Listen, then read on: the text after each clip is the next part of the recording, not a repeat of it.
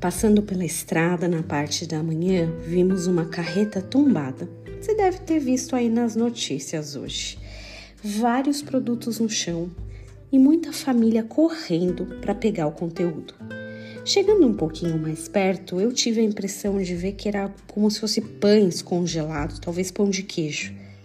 Um misto de pensamentos vem à mente. Eu confesso que o primeiro que eu pensei foi acerca do brasileiro. Nossa, brasileiro sempre dá um jeitinho de se dar bem, de alguma forma.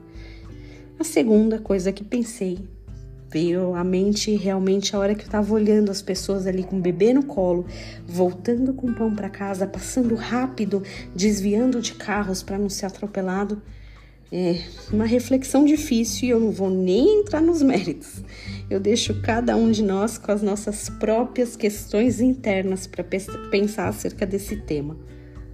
Por vezes, nós também sofremos saques, sim, roubos, porque o inimigo veio para isso roubar, matar, destruir, a gente sabe.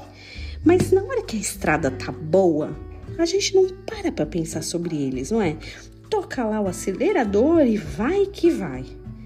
Não é geralmente quando a carreta tá na estrada em movimento rápida que acontece um saque mas na hora daquele deslize, sabe aquele lance de não ver o que tá na pista, de repente perde o rumo e a nossa carreta detona, cai no chão.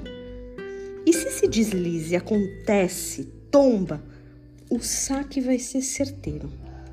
Mas não fica preocupado. Ainda bem, Cristo nos promete vida e vida em abundância. Que você mantenha a sua carreta cheia, mas no rumo, no lugar certo, dirigindo na estrada de Cristo todos os dias da sua vida.